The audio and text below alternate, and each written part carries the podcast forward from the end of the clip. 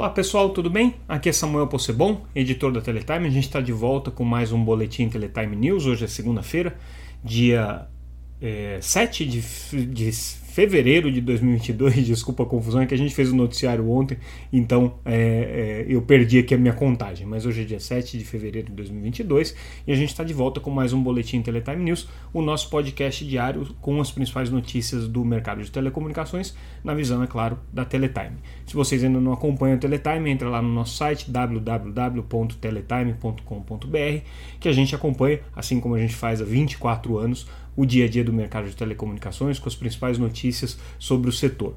Bom, é, a gente começa com o nosso noticiário de hoje e o tema hum, predominante no nosso noticiário, e vai ser assim ao longo de toda a semana, é a situação da venda da Oi Móvel para suas concorrentes TIM, Claro e Vivo. É, durante o final de semana, a gente até fez uma edição extra desse podcast é, houve uma, uma, uma, manifestação do Ministério Público Federal junto ao CAD pedindo para que a venda não seja realizada, ou seja, pedindo o veto à operação de compra da O Imóvel. É, essa manifestação do Ministério Público repercutiu enormemente, já ontem, inclusive, a gente veio aqui com o noticiário é, para tratar desse assunto. E aí, hoje, ao longo da segunda-feira, o assunto continuou é, reverberando. Mas aí a gente é, apurou uma história adicional que tem toda a relação com isso que está acontecendo e que é interessante a gente destacar. Não é só o Ministério Público Federal que está é, se manifestando contrário à operação de venda da imóvel para suas concorrentes.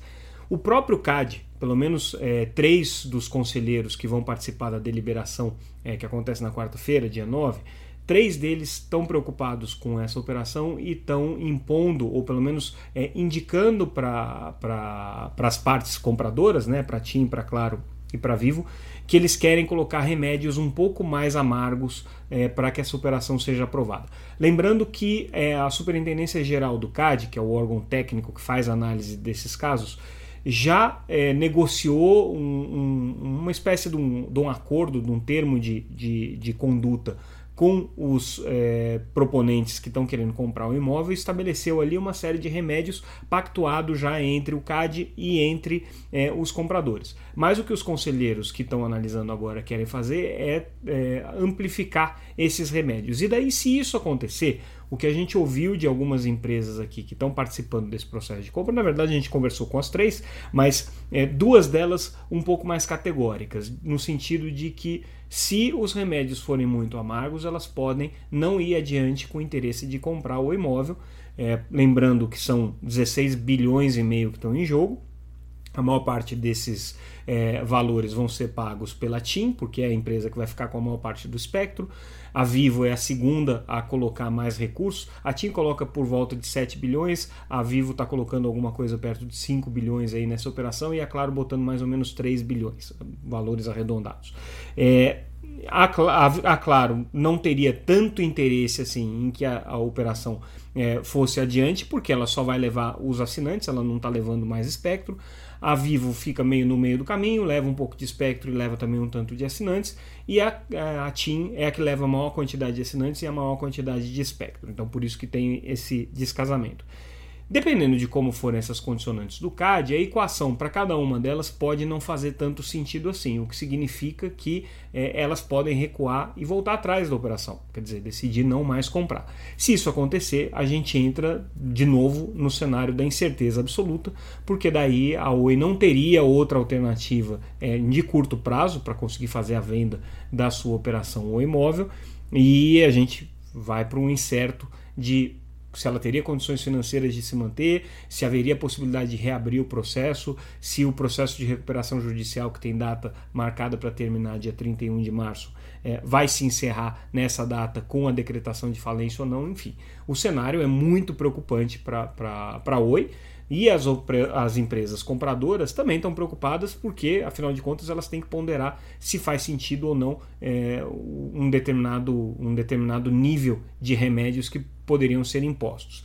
Tudo indica né, que até quarta-feira as empresas vão conseguir chegar num acordo com os conselheiros do CAD com relação quais seriam essas contrapartidas aí. Mas se forem realmente aplicados remédios estruturais, como tem pedido o Algar, Telcomp, a Associação NEO, é, o próprio IDEC, que são partes ali interessadas no processo é, e já reconhecidas pelo CAD como partes interessadas e que estão pedindo medidas mais salgadas, aí a coisa poderia é, ficar é, complicada para que as empresas levem adiante o seu interesse. Claro que existe um jogo de negociação aí, então ninguém quer abrir muito é, o, o, jogo até onde está disposto aí nessa negociação, né? E, e, esse é o momento justamente de colocar esses balões de ensaio aí no, no, no, no mercado é, para testar os nervos tanto dos conselheiros do CAD quanto das próprias empresas que estão aí no processo de negociação. Mas esse aí é um assunto importante que tem a ver com todo esse processo que a gente está discutindo é, da, da venda da imóvel.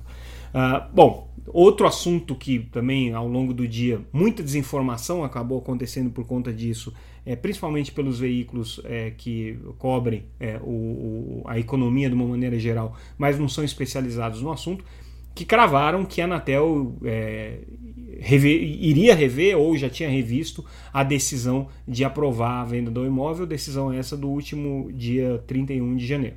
A gente apurou e a Anatel depois soltou uma nota oficial que não, a, a decisão continua valendo, que existe em função do pedido é, de anulação feito pela Copel Telecom, do empresário Nelson Tanuri, o que existe é um processo agora natural que a Anatel vai analisar a legalidade, é, os argumentos da Copel Telecom, vai analisar a legalidade é, do, do, dos atos né, e, da, e da própria reunião que aprovou a venda do imóvel, e aí, não sendo é, possível é, manter aquela reunião como uma reunião decisiva, então a Anatel faria uma, uma uma convalidação dos resultados eventualmente, poderia até abrir uma nova votação, mas o que os conselheiros apontam é que o resultado não seria muito diferente. Se vai ter alguma implicação é, para o Oi do ponto de vista da contagem de prazos, da, do fechamento dos balanços e tudo mais, essa é uma questão que a gente ainda vai ver, mas é, a decisão da Anatel de aprovar a venda do imóvel continua valendo não teve nenhuma alteração nesse sentido e dificilmente ela vai sofrer qualquer tipo de alteração até o dia 10. O que está acontecendo? A Anatel pediu para que todas as partes se manifestem. É, isso significa, inclusive, a Copel Telecom se manifestar. São 15 dias de prazo para isso, depois mais 15 dias para que o processo seja consolidado. Então, regimentalmente, levaria aí entre 15 dias e 30 dias é, para que a Anatel pudesse dar um veredito com relação a esse episódio aqui. Até lá, vale é, o, o resultado do, da reunião extraordinária da Anatel no dia 31, que aprovou a venda do imóvel para seus concorrentes TIM, Claro e Vivo, com alguns condicionantes que a Anatel colocou ali. Bom, é, também dentro desse contexto, justamente por conta dessa incerteza se a reunião valeu ou não valeu, a gente relembra que o fato que fez com que é, a reunião ficasse, não vou dizer sob suspeita, mas é, sob, sob subjúdice, né, foi justamente quem era o presidente da Anatel na ocasião. Foi as duas reuniões, tanto no dia 28 quanto no dia 31, foram presididas pelo conselheiro Emanuel Campelo, mas o que a Copel alega, e que de fato existe um problema nesse, nesse sentido, é que ele não deveria ter presidido. Quem deveria ter presidido na sexta-feira era um superintendente, no caso a Elisa Leonel, que era a superintendente mais antiga, e na segunda-feira já o Wilson Wellish, que ah, é o atual presidente da Anatel é, interino. Né? Por que isso? Porque o Emanuel era vice de um presidente que já deixou a agência, o, o Leonardo Euler, que deixou a agência em novembro do ano passado, e ele não seria vice é, caso não houvesse um presidente. Então, como a presidência estava vaga, por uma questão de contagem de prazos aí de decretos, a publicação dos decretos dos substitutos e tudo mais, como a presidência estava vaga, é, deveria ter sido colocado no lugar um superintendente e não é, o vice-presidente de um cargo que estava vago. Então, é, essa é a dúvida jurídica que se coloca e a discussão toda vai acontecer. Nessa é, segunda-feira, agora dia, dia 7, a Anatel é, finalmente definiu quem é o vice-presidente é, do Wilson Wellish, que é o presidente interino. É muito confuso isso, a gente volta a explicar isso várias vezes, mas enfim. É, Emanuel Campelo não é mais o vice-presidente da agência, agora quem é o vice-presidente vice para ausência do presidente é o Carlos Baigorre, para complicar um pouquinho mais, que é um nome, é um conselheiro é, titular da vaga e que foi indicado pelo presidente Jair Bolsonaro para ser o futuro presidente titular da Anatel assim que o Senado sabatinar. Então, assim, a mensagem já foi enviada para o Senado, está só aguardando esse processo de sabatina. Então, por enquanto, ele não é o presidente titular, porque o Senado não sabatinou, mas é o vice na ausência é, ou impedimento do Wilson Welles, que é um superintendente que ocupa interinamente a presidência da agência. Confuso? Confuso. Mas tudo isso está colocando o caso da imóvel é, sob subjúdice e, não vou dizer que sob suspeita, mas é, numa circunstância, no mínimo, movediça aí, com relação à sua integridade. Então, uma confusão que está criada por conta dessas burocracias. É, bom, a gente mencionou que o Ministério Público, nesse final de semana, é, editou, publicou essa, essa manifestação contrária à venda do imóvel. A gente está também noticiando que o CAD deu um tempo para que as teles e as partes interessadas se manifestem sobre isso. O tempo é muito curto, 24 horas, porque a reunião acontece é, no próximo dia 9, o que significa que ao longo dessa terça-feira todas as partes devem produzir alguma manifestação para o CAD com relação ao que disse o Ministério Público Federal, que em essência foi não aprove a venda do imóvel para suas concorrentes por questões concorrenciais. Vamos ver se esses argumentos vão pesar um pouco aí na cabeça dos conselheiros que vão deliberar sobre isso no dia 9, na reunião ali ordinária do CAD. É, e aí a gente foi ouvir o ex-presidente da Anatel, ex-ministro das Comunicações, Juarez Quadros, uma das figuras aí mais notáveis na história recente das telecomunicações, foi protagonista em vários momentos importantes é, dessa, dessa história nos últimos 20 anos, é, um dos é, consultores aí mais experientes de mercado e o que ele diz para gente nessa entrevista é que não tem jeito, a operação de venda do imóvel precisa acontecer. Ele traz a questão da fragilidade financeira da empresa, do processo de recuperação judicial, é, e na, no entendimento dele existem consequências gravíssimas caso o imóvel não seja vendido agora. Né? Ele acredita que não haveria é, tempo suficiente para que a empresa é, conseguisse se recuperar financeiramente, pagar os credores dentro do compromisso de prazos ali que já foi estabelecido. Ele acredita também que isso traria consequências muito sérias para a concessão da Oi, a Oi, lembrando que é uma concessionária de serviço público de telefonia fixa. É, traria problemas para a manutenção dos demais serviços que a empresa presta. Né? Lembrando que a Oi é uma empresa importante que atende também o mercado corporativo, atende é, o mercado de banda larga, enfim, é uma empresa que tem uma, uma relevância né? é, muito grande no mercado brasileiro de telecomunicações. E no, no entendimento do Juarez Quadros, é, é, é, inconcebível que essa operação aqui não vá adiante, porque se não for adiante, seria um, um cenário muito caótico e aí ele faz coro com o que disse a TIM, é uma outra matéria que a gente traz hoje, a TIM é, se manifestando sobre essa questão do parecer do Ministério Público, é, diz que é, a, caso esse entendimento do, do, do Ministério Público seja mantido pelos conselheiros do CAD, isso geraria um cenário é, de caos completo. Né? Então, o que a TIM está muito preocupada é que essa operação seja vetada. Ela é, a, a gente já mencionou isso, é a parte mais interessada nisso, porque ela não só tem menos espectro e menos clientes do que as suas duas outras concorrentes, então, para ela igualar esse jogo competitivo importante, mas a TIM tem perdido é, espaço, tem perdido market share em relação a elas. Então ela está com dificuldade de competir. Se você olhar os números dos últimos é, semestres aí da TIM, é, o que tem acontecido é justamente esse, esse, esse, esse distanciamento entre ela e a segunda colocada, que é a Claro, e a Vivo, que é a primeira colocada. Então, para a TIM, é, essa operação é vital para que ela continue no jogo, para que ela não, não, não fique para trás na disputa pelo mercado, porque senão a gente correria aí o risco é, de, em vez de três operadoras competindo, você ficasse com duas só, porque a TIM pode ir por um caminho muito parecido com o que foi a Oi Móvel. Lembrando que a TIM é uma operadora que tem uma rede fixa muito mais limitada do que as redes da Claro e, e da Vivo.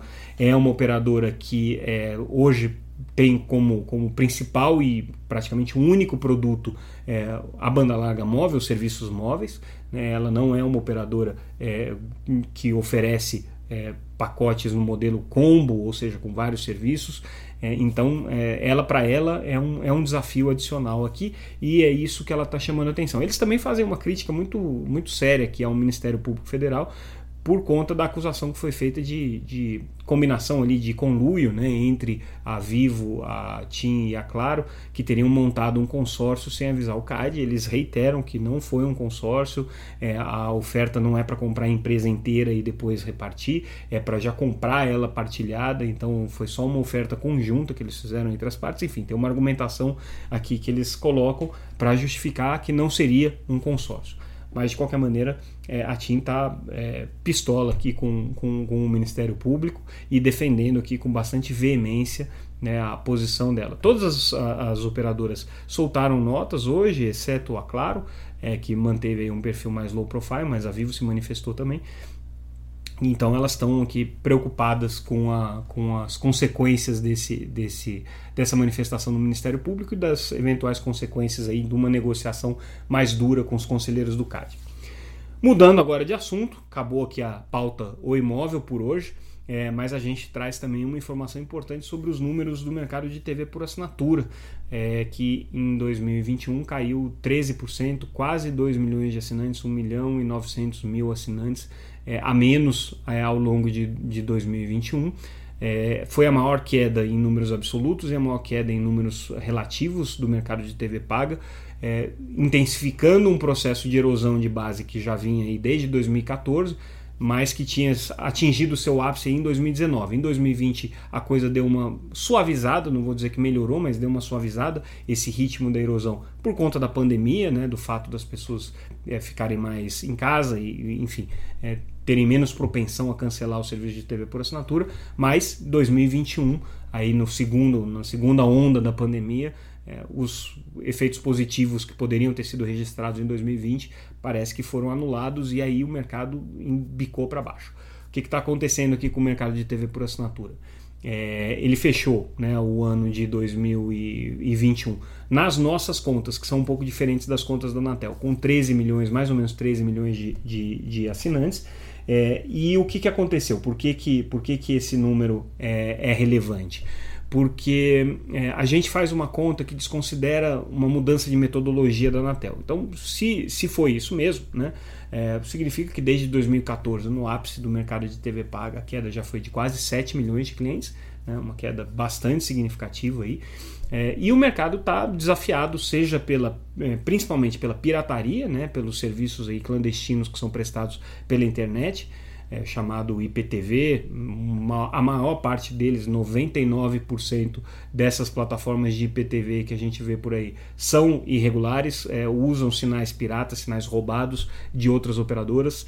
Enfim, existe um risco, que inclusive a Anatel já alertou para isso, né, de, de roubo de dados dos assinantes ali quando colocam é, algumas informações pessoais, fora o fato de que isso é prejudicial a toda a indústria de conteúdos, toda a indústria de distribuição, né, existe uma cadeia de valor aí com alguns milhares de empregos gerados e que é afetada diretamente pelo, pela prática de pirataria. Não é só isso, também assimetrias regulatórias com relação ao mercado de streaming, é, uma própria, uma própria é, é, é, uma dificuldade que o mercado de TV por assinatura tem de mudar o seu modelo de negócio em função do tempo que ele já está consolidado, então os pacotes, é, o custo de programação, é, tudo isso é, vinculado a uma legislação amarrada, uma regulamentação é, pesada que atrela o mercado de TV por assinatura a uma realidade que talvez hoje já não exista mais. Então tudo isso fez com que o mercado de TV paga tivesse aí uma queda expressiva nos números de assinante é, no ano de 2021 e a gente está trazendo detalhes sobre isso aqui. Só no último mês foram quase 400 mil assinantes a menos, para vocês terem uma ideia do tamanho da encrenca aqui enfrentada. Outra notícia que a gente traz no nosso noticiário, é, mudando mais uma vez de assunto, agora a gente fala sobre a BrisaNet, uma análise do, do banco BTG Pactual, que analisa empresas de telecomunicações, é, aponta que a BrisaNet vai precisar de 3,3 bilhões de reais para fazer frente aos seus compromissos de 5G e ao projeto de expansão de fibra é, que a empresa se comprometeu a fazer. BTG considera que esse é um, é um, é um, um, uma, um, é, uma, um número difícil de ser alcançado aqui pela, pela BrisaNet, é um número desafiador, né? mas acredita que tem potencial. É, os números, é, os valores aqui que estão projetados pelo BTG para as ações da BrisaNet são significativamente inferiores do que eram é, o ano passado mas é, existe aqui a, a, perspectiva de que a empresa vai conseguir sim ter uma participação relevante no mercado móvel. O BTG projeta aqui que eles podem chegar a ter de, cerca de 10% do, do mercado móvel na região Nordeste, onde eles operam até 2030. Essa é a projeção aqui do BTG. Então, eles acham que existe potencial aí para a BrisaNet ganhar mercado, apesar do investimento pesado que é, aparentemente ela vai ter que fazer por essas contas aqui que foram feitas pelo banco. Né? São contas que levam em considerações premissas que não necessariamente são as mesmas é, da BrisaNet, mas importante a gente é, destacar aqui essa, é, esses números levantados pelo BTG, que, diga-se de passagem, é um banco que tem vínculos com é, vínculos né, societários, mas existe, óbvio, uma divisão aí, um Chinese Wall, com a, com a com o BTG, que é acionista também da Vital, operadora de rede neutra é, assim que a Anatel aprovar essa operação. Né? Então, é, enfim, existe essa, essa, essa ressalva que precisa ser feita. Outra notícia importante que a gente traz hoje: Conex saindo do movimento Antênice. O movimento Antênice é um movimento é, liderado pela Abrintel, em parceria também com a CNI, é, com, com é, a associação com a Feninfra, com a associação é, é, O2O, que é a associação Out of, uh, Out of Home, é, e por que, que a Conexis está se desligando desse movimento Antenes, que é um movimento que basicamente prega a mesma coisa que a Conexis prega, quer dizer, uma é, desburocratização das legislações municipais é, com o objetivo de tornar mais fácil a instalação de antenas é, pelo país. Os discursos são muito parecidos.